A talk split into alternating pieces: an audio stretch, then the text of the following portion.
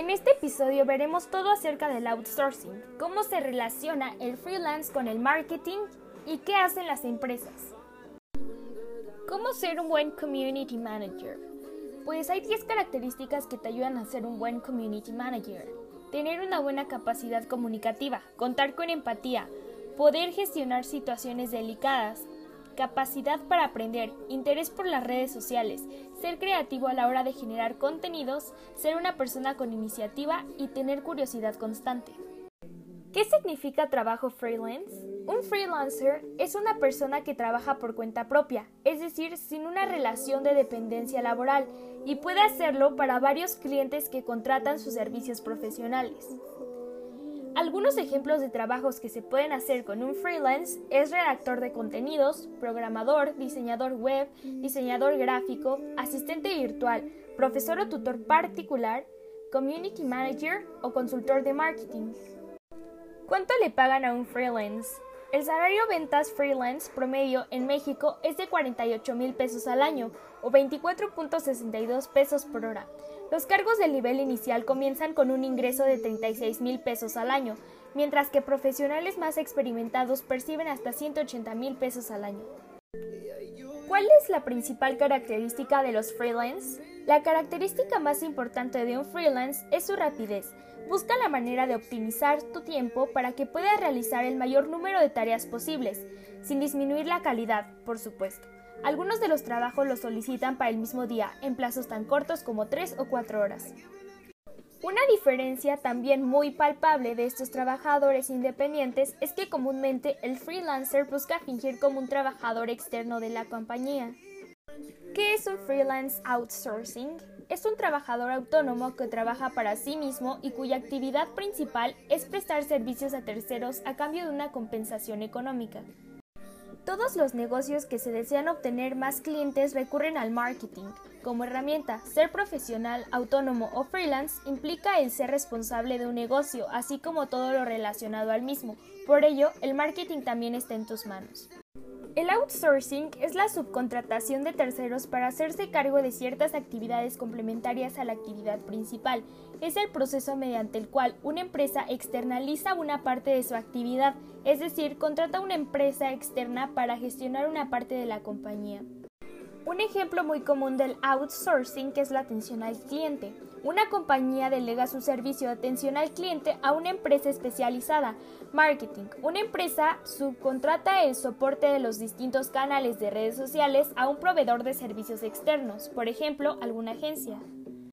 Pero ¿por qué se decidió regular el outsourcing? Durante el primer operativo para supervisar el correcto cumplimiento de la Ley Federal del Trabajo, realizado en septiembre del 2019, en coordinación con el IMSS, el SAT y la Procuraduría Fiscal, el Infonavit y el UIF, se evidenciaron una serie de medidas que han afectado a millones de trabajadores en México, las cuales no les permiten generar antigüedad, ser partícipes del reparto de utilidades, recibir aguinaldo, prima vacacional y ejercer libremente sus derechos colectivos. Pero ¿cuáles son los cambios de la reforma? La subcontratación está prohibida. Salvo a excepciones específicas, se prohíbe la subcontratación del personal, que consiste en que una persona física o moral proporcione o ponga a disposición trabajadores propios en beneficio de otra. El outsourcing está permitido cuando sean servicios especializados o de ejecución de obras especializadas que no formen parte del objeto social ni de la actividad económica predominante. Y las empresas y patrones deberán responder frente a los trabajadores en caso de cualquier incumplimiento por parte de estas prestadores del servicio especializado. La reforma sobre la subcontratación laboral ya ha proporcionado que empresas abandonen las prácticas de utilizar terceras compañías que contraten su personal con el objetivo de pagar menos salarios e impuestos. En el caso del reparto de utilidades, la Secretaría del Trabajo estima que este beneficio se incrementa en 100 mil millones de pesos en favor de los trabajadores, ya que establece la obligación para empresas de repartir 10% de sus utilidades generadas. Para tener un modelo que no genere distorsión y tampoco discrecionalidad, establecieron dos modalidades para el reparto de utilidades, una que es de hasta 90 días y la segunda el promedio de los últimos tres años. En el país existen 379 empresas de outsourcing registradas legalmente ante la Secretaría del Trabajo y Previsión Social. STIPS, quien estima que hay otras 6.000 empresas de subcontratación abusiva que vaden aproximadamente 21 mil millones de pesos al año, es decir, que pagan las cuotas pero por debajo de lo que deben. De las 379 empresas legales, 17 están ubicadas en el Estado de México y deberán registrar y cumplir con lo dispuesto con la nueva reforma. De acuerdo con los resultados definitivos de los censos económicos en 2019, en el Estado de México el personal no depende de la razón social que está bajo la modalidad del outsourcing. Tuvo un incremento de 3.9% en los últimos 10 años, cuando representaba 13.1%.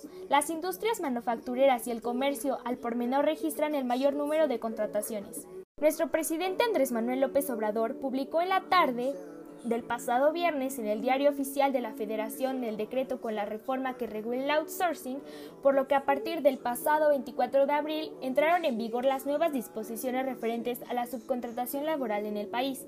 El decreto contiene los cambios hechos a siete leyes, Ley Federal del Trabajo, Ley del Seguro Social, Ley del Instituto del Fondo Nacional de la Vivienda para los Trabajadores, Código Fiscal de la Federación, Ley del Impuesto sobre la Renta, Ley del Impuesto al Valor Agregado y Ley Federal de los Trabajadores al servicio del Estado reglamentaria del apartado B del artículo 123 constitucional.